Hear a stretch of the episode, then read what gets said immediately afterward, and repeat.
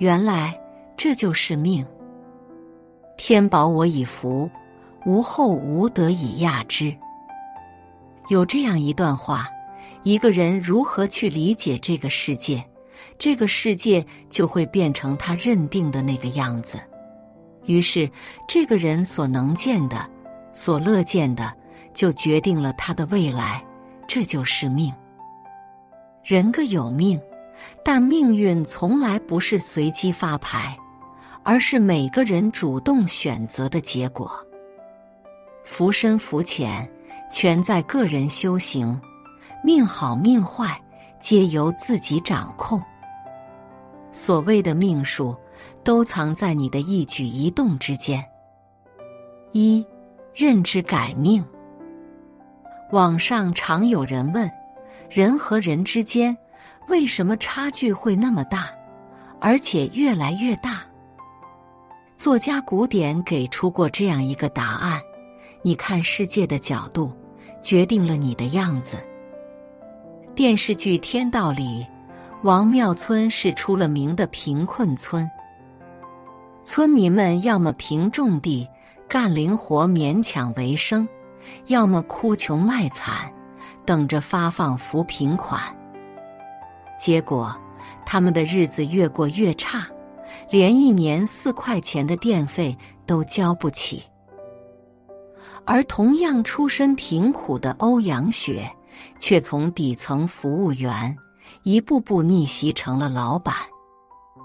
他在饭店端了几年盘子，发现打工仅够解决温饱，难以发家致富。于是他借钱做起了自己的馄饨摊、小饭馆赚到了第一桶金。当丁元英去王庙村开音响厂时，村民们只懂得出苦力，拿时间换钱。欧阳雪却积极了解行业发展，大胆的投资入股，成了厂子的股东。当音响厂的运转出现问题时，村民们去教堂。祈求上帝保佑他们渡过难关。欧阳雪却努力找寻解决办法，和丁元英一起承担责任，助公司转危为安。到头来，村民们浑浑噩噩的穷了一辈子，不断迭代自我的欧阳雪，却顺利当上了董事长。终生成长里说。人和人命运的不同，往往不在于智商和天赋，而在于思维的边界。思想固化、习惯认命，永远走不出脑海中的牢笼；思路开阔、敢于挑战，才有可能蜕变成命运的主人。跳出思维的栅栏，你的认知半径有多大？能走的路就有多宽广。二，磁场转命。作家张德芬经历过一段至暗时光。人到中年，他辞去企业高管的工作，回归家庭照顾孩子。可育儿的压力、自我价值的缺失，让他陷入了负面情绪的漩涡。他时常抱怨。频频为琐事发脾气，事后又感到自责。在这种恶性循环中，他的生活变得越来越糟糕。患抑郁症，投资失败，亲子关系紧张，丈夫提出离婚。最绝望的时候，他只能试着从瑜伽书籍中找寻平静。书中的一个理念。令他茅塞顿开。当我们心里有个深切、真诚的愿望，整个宇宙都会联合起来帮助你。原来，一个人相信什么，就会过上什么样的生活。他不再整日愁眉苦脸，而是积极研究起了心灵成长领域。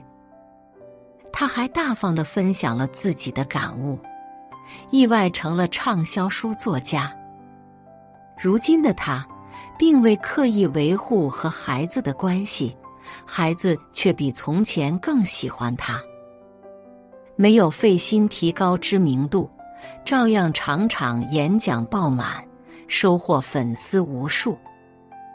正如他自己所说：“亲爱的，外面没有别人，所有的外在事物都是你内在投射出来的结果。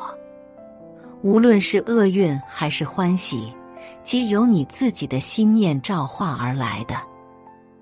常怀正念。”创造一个良性的磁场，周遭的事物自会变得有序而美好。三、能量养命。法兰克福大学的研究成果表明，每个人都是带着一定的能量储备来到这个世界的。能量的高低会决定你的精力和情绪，进而影响到你的命运好坏。沈从文与妻子张兆和能量一低一高，生活状态截然不同。沈从文多愁善感，思虑深重，特别容易情绪失控。但凡听到外界的风吹草动，他便一天到晚胡思乱想，干什么都提不起兴趣。一旦遇到创作上的瓶颈，他就寝食难安，疾病缠身，甚至几度想要自杀。张兆和却精神抖擞，把日子过得井井有条。为了让沈从文振作起来，张兆和劝他按时吃饭，定期理发。他还常带他与朋友交流，陪他一起欣赏音乐，用温暖的话语。鼓励他，支持他。渐渐的，沈从文养成了良好的起居习惯，减少了对繁杂世事的关注。生活的规律让他养足了精神，身心的放松使他焕发了活力。他的能量层次也随之提升，不再患得患失、消极颓废。从容度过了一段段艰难时光。作家冯唐说过：“人的能量比情商、智商更重要。高能量的人如同一座山，风驰宇宙也岿然不动；低能量的人却像一盘沙，轻轻一吹便溃不成军。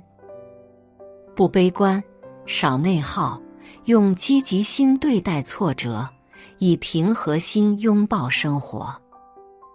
源源不断的能量便会汇聚在你身上，滋养你的生命。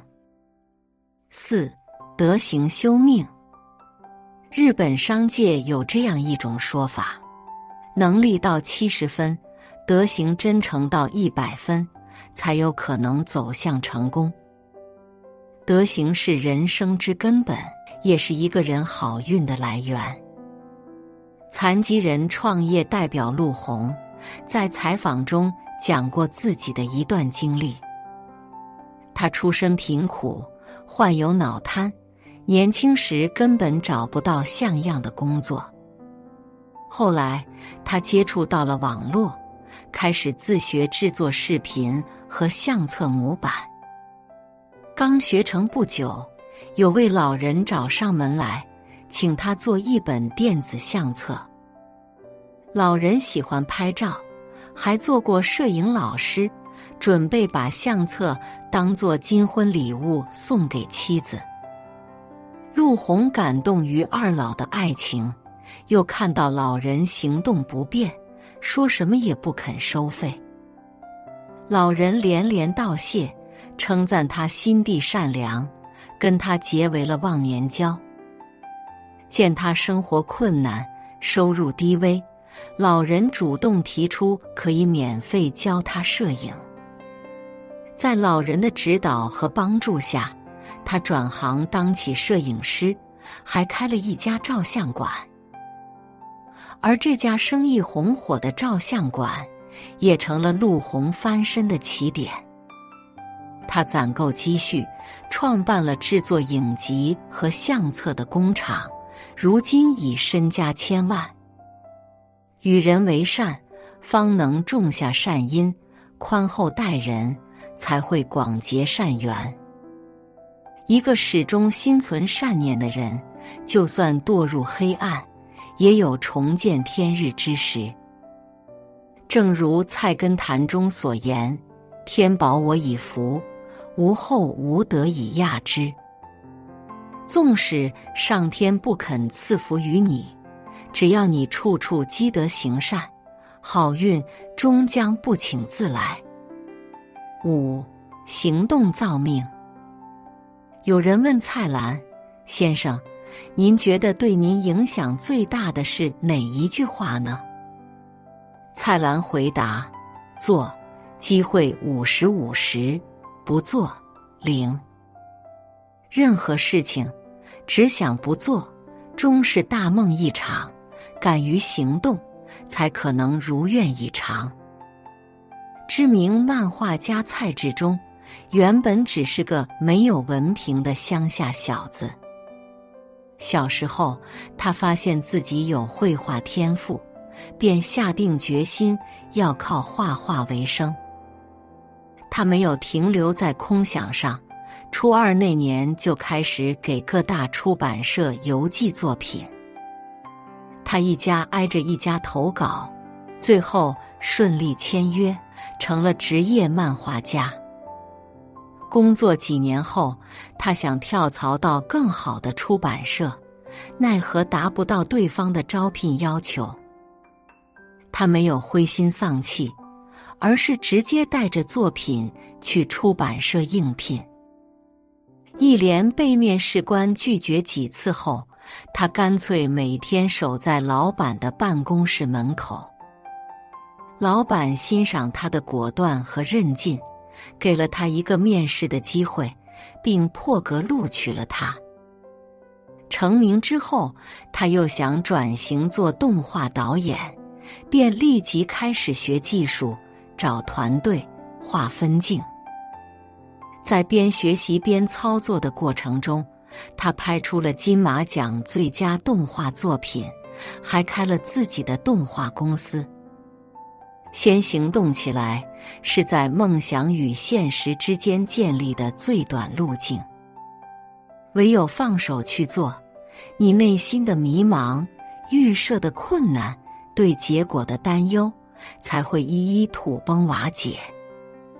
俗话说：“刀在石上磨，人在世上练。”考虑一万次，都不如去行动一次。